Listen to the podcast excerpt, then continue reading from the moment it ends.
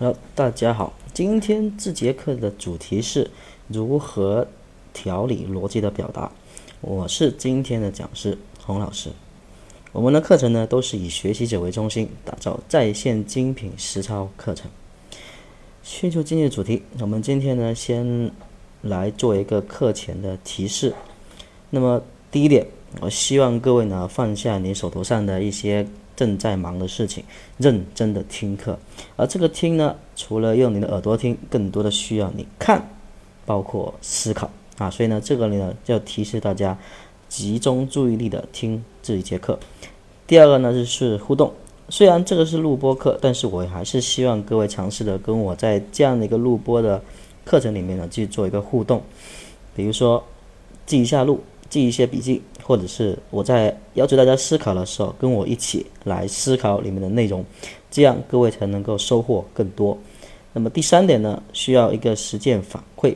就各位呢，通过这节课的学习呢，大家可以把学到的东西运用到实际生活当中去，然后把你们知道的一些反馈的一些信息，在我们的学习群里面去做一个分享。您也可以把一些发现的问题反馈给我们的里面的老师。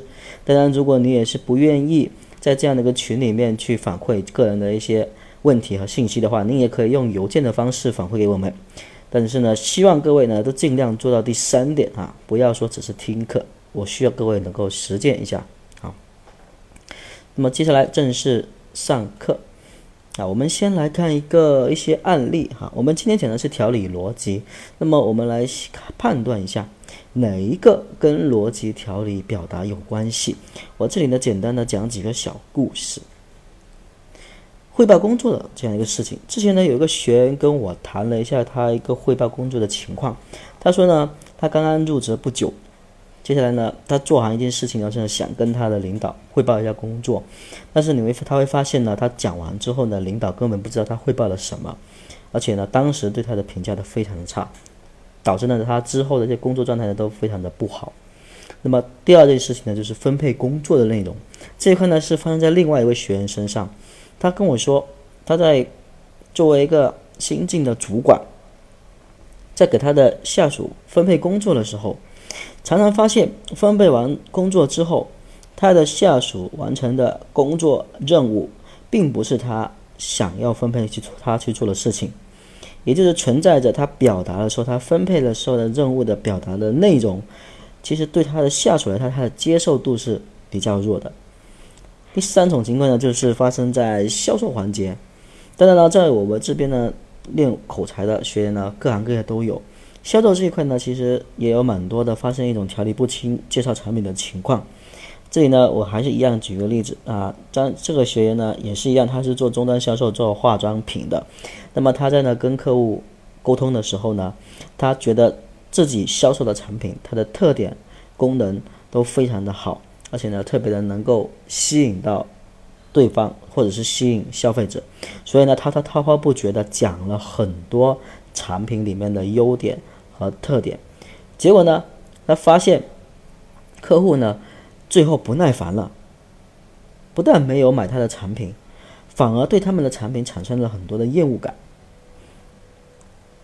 第四个，教育小朋友啊，那大家会发现这一块环节呢，你大家想一下，跟条理逻辑表达有没有关系哈？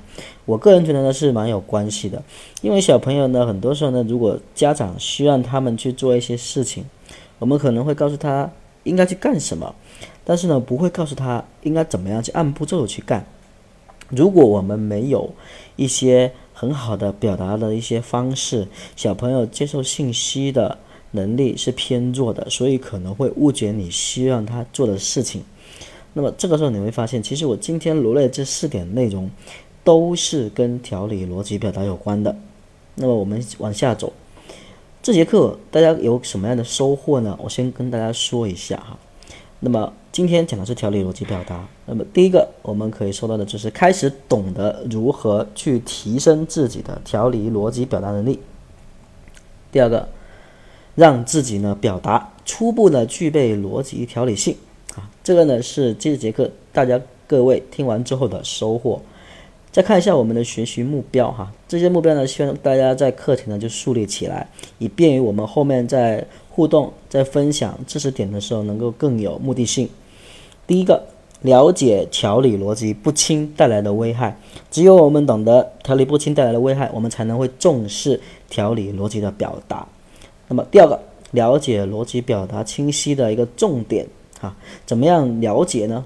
这个呢，我们等会再说。第三个呢，是如何突出重点。有些时候，逻辑表达重点这一块也是需要我们去重视的。至于为什么，我们后面再分析一下。第四点，了解如何令专业性的内容更通俗易懂的表达。这里呢，强调四个字：通俗易懂。那专业性的名词讲出来，或者专业性的内容表达出来之后，怎么样让别人更加容易的接受？这是要。用我们的通俗易懂的表达方式，怎么表达？那我们后面再好好的说一说啊。好了，目标确立之后呢，各位可以把这四点呢记下来，看看我们后面讲的内容是否可以了解到这以下以上是四点哈。好，那么我们先思考一分钟，想一想条理不清带来的危害有哪些？这里呢，给到大家一分钟的时间。思考一下，条理不清带来的危害究竟有哪些？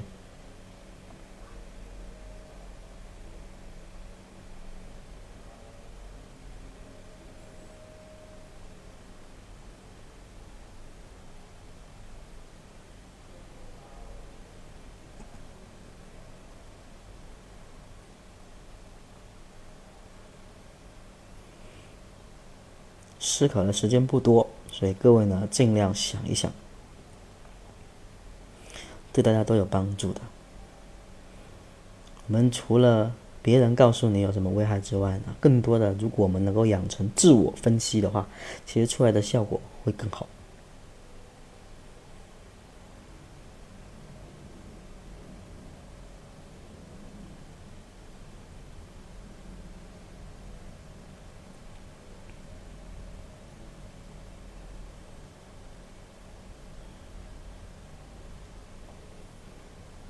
好，时间到，啊，我们来看一下危害有哪些。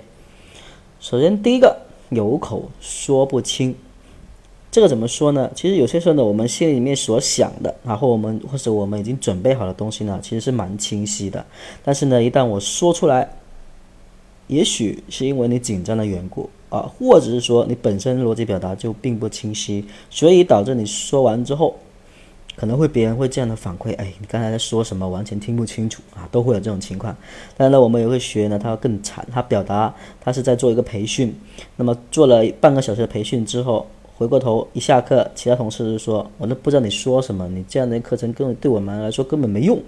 当时对他的打击是非常大的。所以有些时候，如果逻辑不清的话，你可能你整个表达的过程，别人都完全不清楚你在说什么。第二个可能出现的危害是啰嗦，而啰嗦呢这一块呢，其实只要是我们有从小大家经历过，如果父母是偏啰嗦，你都会发现自己都会感觉比较烦啊。所以呢，相对于听众来说是不大喜欢别人啰嗦的对一件事情翻来覆去的去表达的。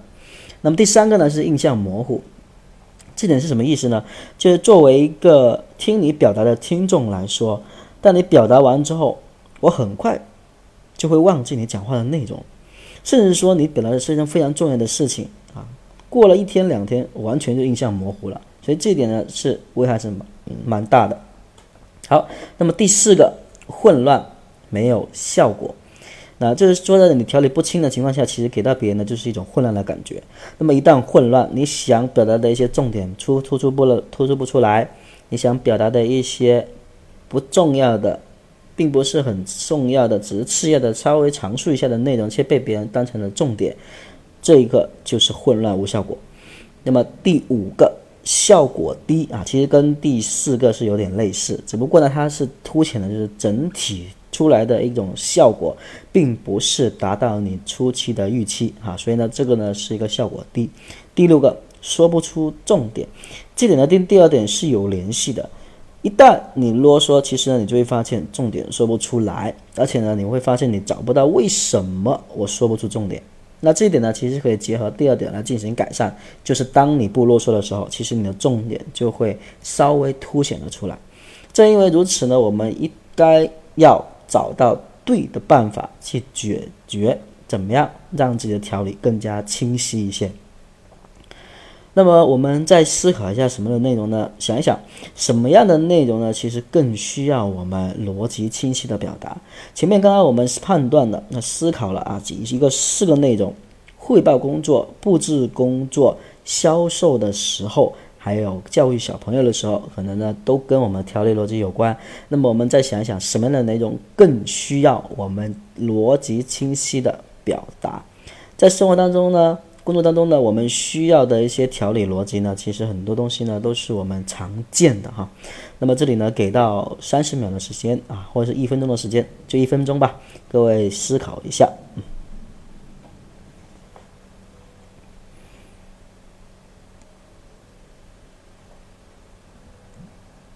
刚刚的那四点，其实可以更加清晰的表达一下，看看。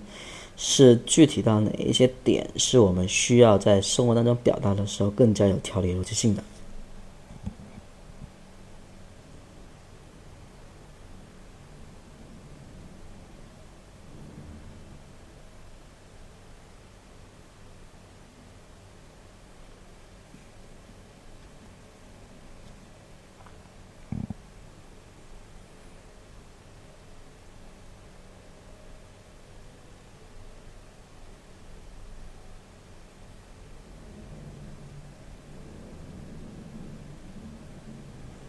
好，时间到，我们来看第一个，是不是跟你想的一样啊？那介绍产品特点并销售的时候，其实这个呢，确实需要我们更加的逻辑清晰，才能够把你的产品特点给表达出来。而销售的过程其实就是呈现优点、呈现特点，进而满足对方需求的一个过程。所以呢，如果你在表达的时候条理不清，你就无法去很明确、很准确的呈现产品的特点，也就无从去说什么销售了啊。那么第二个可能遇到的就是会议内容的陈述。其实呢，不管你是在主持会议，或者是说你在汇报会上的需要你陈述的内容，还是说你在布置你想要分配给员工下属的任务的时候呢，其实都需要我们更加有条理逻辑的去表达，否则的话，第一个危害呢是你布置的内容，你的下属、你的同事听不清。误会，那么这可能会导致出来的结果并不是你所期望的。那么第二个，其实作为您自身在表达的时候，如果逻辑不清，你在表达的整整个过程会蛮混乱的。那么这个呢，除了会导致你的讲话自信心缺失之外呢，更有可能呢导致你自己的以后的讲话机会会越来越少，越来越少。毕竟的话，其实作为一个员工，你在汇报工作的时候，如果条理不清、表达不清的话，那么公司给到你的机会其实也并不会很多哈。好了，第三个汇报工作内容啊，其实跟第二个是一样，只不过呢更加重视就是汇报工作的内容。第四个呢是工作流程的陈述。那如果我作为一个老员工，在给一个新员工陈述一个工作流程的时候，那你会发现了，啊，不是你能力强啊，不是你经历的多，你就可以很好的把你的知识技能传授给你的晚辈，或者是我传授给你的下属。那么这意味着现在社会上呢有很多的技术能手，有很多的经验丰富的某行业的某行业的专家。但如果让他来带一个他的下属，来带一个新进的员工或者带徒弟也好，你会发现。你的知识很难直截了当或者非常有效的传递给这些人，那么这个时候其实条理逻辑就是可能我们需要去改善和提升的，否则的话，也许你的技能、你的知识也很难传授给下一个你希望传授的人啊。好了，最后一个呢就是布置工作任务哈，其实呢跟第二点是有相关的。再来，我们看一下哈，思考一下自身在需要逻辑表达的时候，其实你个人的经验跟习惯是怎么样子的。现在呢，就开始想想自己啊。那么自己的时候呢，今天先不说我们的正确的表达的内容是哪些，你想一下，如果你在表达逻辑条理的时候，你有什么样的一个个人的经验跟习惯？你可以拿一张纸，边想边记一下。我给到大家一分钟的时间，你可以稍微写一写，罗列一下你个人的经验跟习惯，不管是好习惯还是坏习惯，你都可以罗列出来。然后呢，我们可以做一个分享和补充。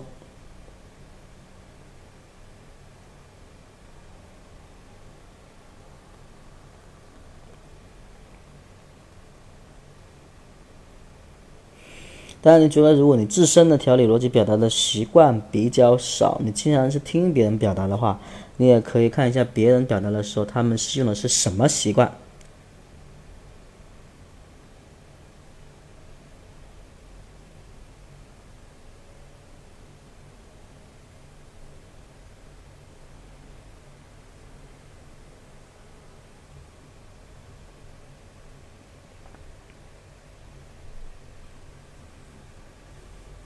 好，那时间到，我们来共同来看一下啊。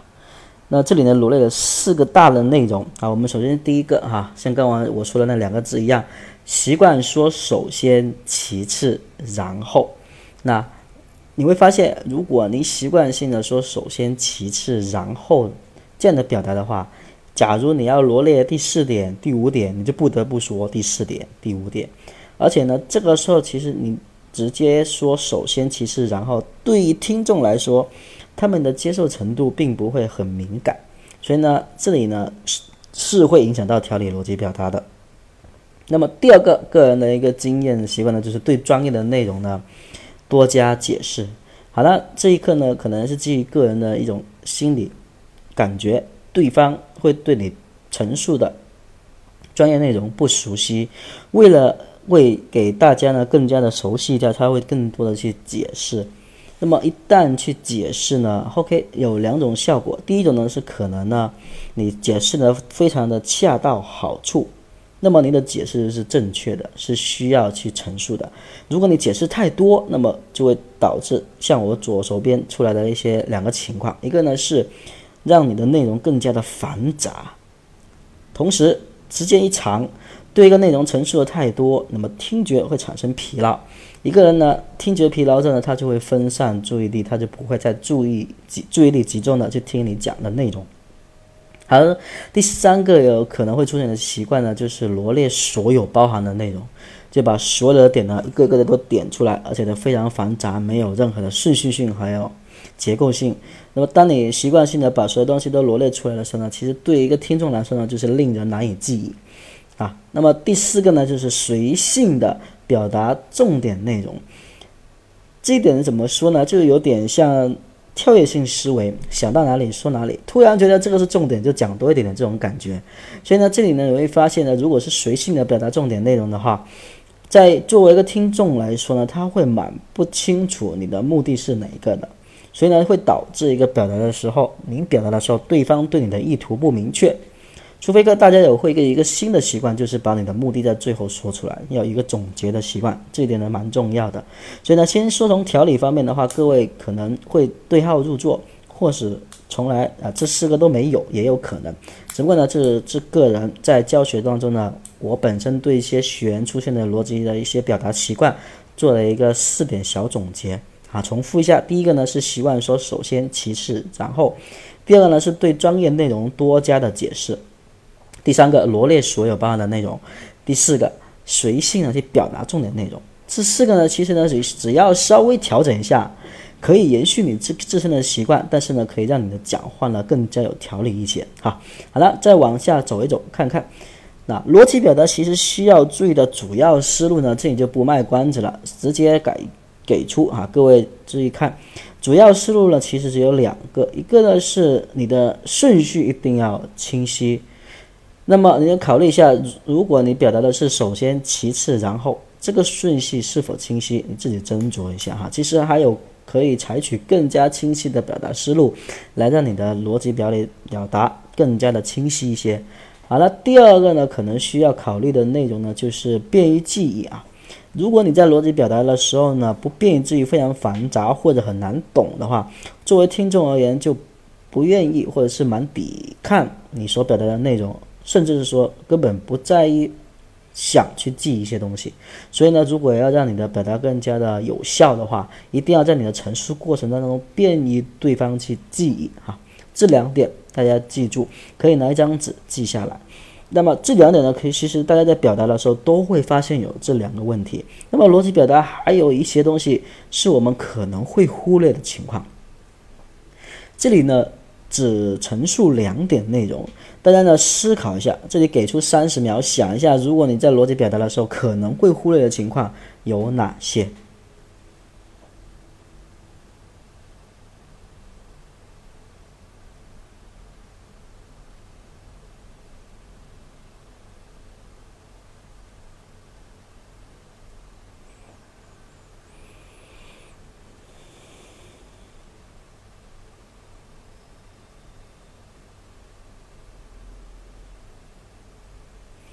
逻辑表达的时候可能会忽略的情况呢？这里呢，其实当然我前面已经有一些陈述，啊，好，时间到，我们直接看一看啊。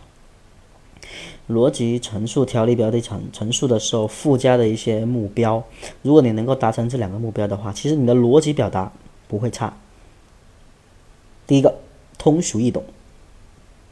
我们可能呢太在意想要去表达一些专业性的内容，那么。我们表达的东西，也许呢，对于其他人来说，并不是很容易去理解。当今社会，在你沟通的时候、表达的时候、培训的时候，不，其实不需要你有很深的一些表达内容。如果你表述的东西非常的专业化，非常的难懂啊，那么其实作为听众，他学到的东西其实很少。我们之所以坐下来听你讲话、听你培训、听你传授一些知识，是能够直接运用到我生活当中可以用出来的。所以，如果你讲的东西我听不懂太高深，那么我只能在我心目当中对你产生崇拜的那种感觉，但实际上我是学不到东西的。所以你在表达的时候一定要多一个目标，通俗易懂。好，那么第二个目标呢是重点突出。我们表逻辑表达的时候呢，就是刚刚我出现的一种，刚才说的一种个人的习惯呢，可能会出现一些什么呢？罗列所有的内容。那么一旦你罗列所有的内容，又没有突出的暗示对方哪一个是重点的话，其实很容易就让别人觉得你是在铺流水账，重点不突出。所以这里呢，希望各位在条理陈述的时候呢，附加第四个目标，叫重点突出。那这里呢，我们再回顾一下哈。主要思路呢，一个是顺序清晰，还有一个是呢是便于记忆啊，是第一个。第二个，附加两个目标；第三个，通俗易懂；第四个，重点突出。这四个思路呢，只要我们在表达的时候尝试的想起这四个内容，我们在陈述的时候呢，就不会让别人觉得你条理不清楚哈。好，那么我们总结一下，其实呢，针对这四个思路，我们可以从三个方向去提升我们的条理逻辑表达。直接列出来，我们先看第一个列条理的方式。我们在阐述列条理的方式的时候，尽量少用模棱两可的一些用词。什么叫模棱两可呢？首先，其次，然后，或者说，嗯，我想说的一个是，二个是，三个是等等，这些稍微自己都不准确的一些表达方式哈，所以呢，这里呢尽量少用模棱两可的一些用词，这是处理列条理方式需要注意的点。第二个呢是加深记忆，那么这里有一个框格里面写的，用提升记忆的原理来加深听众记忆。好，那我们分析一下，怎么样能够加深一个人的记忆？有些学员说：“老师，我的记忆性不好啊，我经常忘东西，所以呢，我很难呢去记到一些东西去表达等等。”好，那我们回归一下，我们读书的时候，其实我们在背英语单词的时候，最笨的办法是什么？对了，肯定是最笨办法就是重复的记忆，死记硬背，你就可以记到一个单词。所以记忆的第一个方法就是重复，第二个你在表达的时候，如果呢刚好你还有另外一件事情要做，那么这个时候呢，其实呢你的注意力并不是很集中在一样事情上面。假如说你的注意力不集中，其实你的记忆也并不会很深。所以呢，如果你要让对方记忆更加深刻，除了自身在听别人讲话的时候要集中注意力之外呢，别人讲话的时候你也可以告诉对方要注意力集中。这是第二点，提升记忆的第二个方式。第三个呢是尝试着做一个联想，只要有这样的联想的一种趋势和意识的话，你往往呢能够记住一些没有意义的一些名词，或者是没有特殊意义的一些人名等等。好，那举个例子，我们说九幺幺啊，我马上就会想起来美国那件事儿哈。那么刚刚啊我们说的一些其他的关于某个地方遇到的某些人啊。或者是刚刚我讲的一些关于汇报工作的例子啊，如果我加上一个人名带进去，那么你会发现这个故事就更加形象生动，而且呢也就便于记忆了哈。所以呢，加深记忆呢可以通过联想的方式。正因为如此，你在条理表达的时候，你也可以尝试的用这三个原理来加深对方的记忆。比如说，你是否有办法去重复一下，让对方能够记得清你条理的内容啊？或者？你是否可以让你讲话的内容更加的吸引人，让他们不自觉的就对你的内容产生吸引力和注意力啊？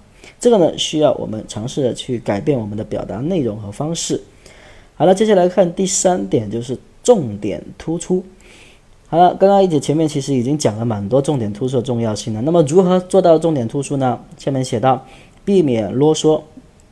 采用通俗易懂的解释方式，啊，还是一句的话，用你的生活化的语言来解释专业性的东西。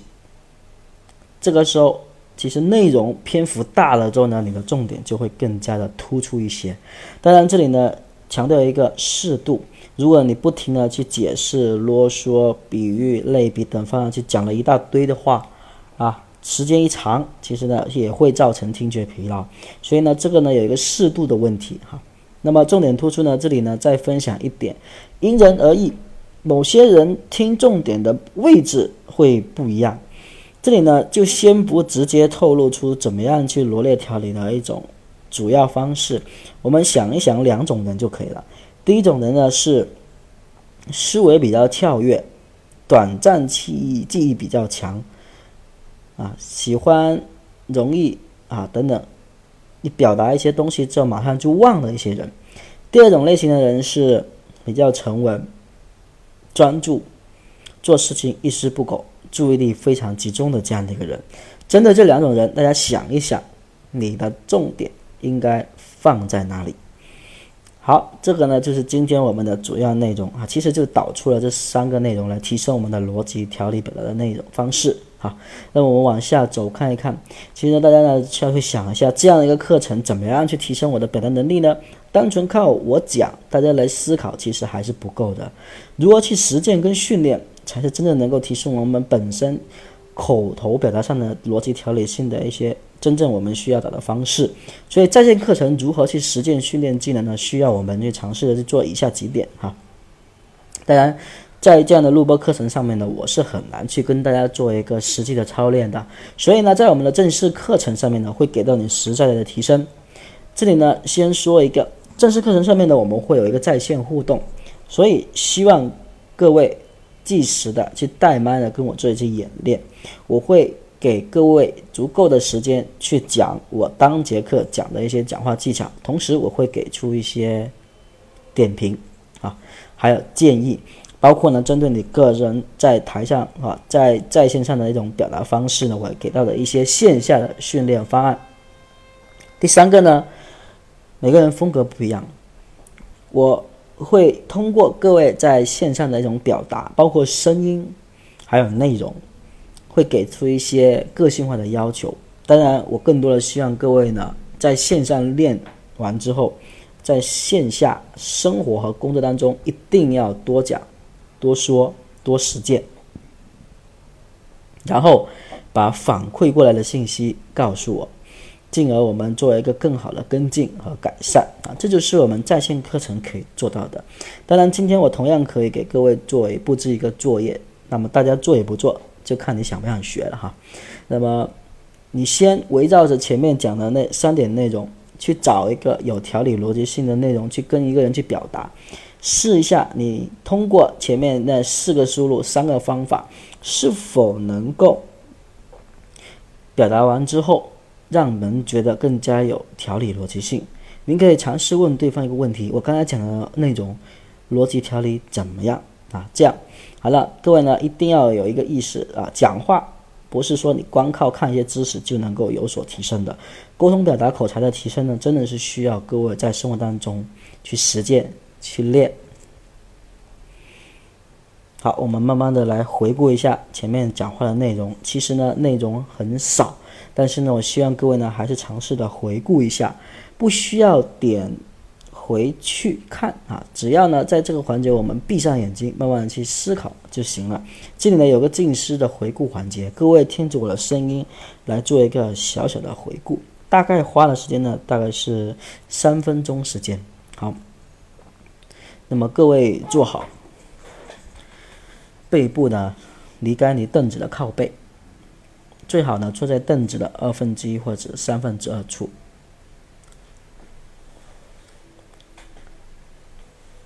两脚打开，双脚平放在地上，然后把你的双手放在你的两个大腿上，放平。好，闭上眼睛。先深呼吸一次，再深呼吸一次，再来两次深呼吸。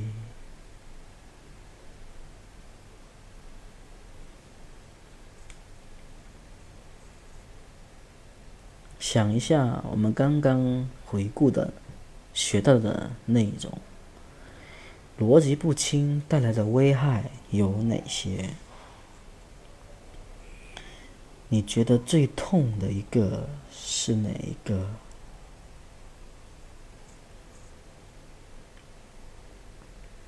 是否给你的工作跟生活带来一些危害？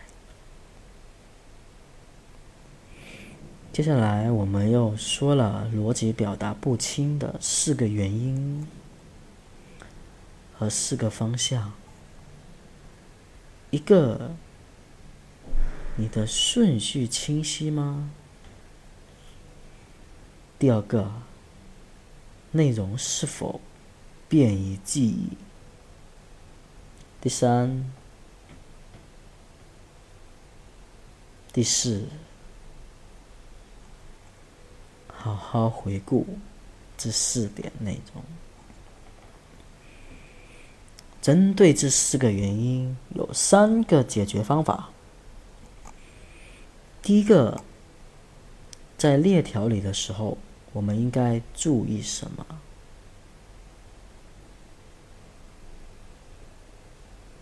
第二个，如何加深别人的记忆？想到了吗？第三个又是什么呢？好，不管你现在回忆起多少，那么你记起来的东西现在已经属于你的。接下来我们就需要去生活当中去实践这些内容。请各位睁开眼睛啊！好，那么最后这是一个原知识代码。什么意思？那原知识代码呢？只是说呢，便于我们在正式课程的时候做一个知识的铺垫。各位呢，在我的正式课堂，或者是想要去上我们正式课堂的时候，我会在过程当中呢去提一些问题，问各位有没有学过条理逻辑性这一个环节的一个知识点的铺垫。如果大家有，那么可以在你的聊天栏里面输入二零幺五零二这样的代码，告知我你是有学过的。就可以了哈，这个呢只是一个在课堂上做一个小小互动的一个一个铺垫。当然呢，这个原知识代码呢，用处就在于呢，可以让我讲课的时候了解到更多的学员的知识面，还有知识铺垫究竟有多少，以便于我针对性的做一个补充或者是不补充啊。好了，这里呢，这个是原知识代码，各位记下来。最后，谢谢各位，今天的课程的到此结束。我们这这录播课呢，其实主要是给各位有一个清晰的认识。我们的课程不仅仅是做在线的一个观看的一个课程，更多的还是有一个实际操练的。只要大家想要提升口才，可以去报名参加我们的正式课程。好，今天的到此结束，谢谢大家。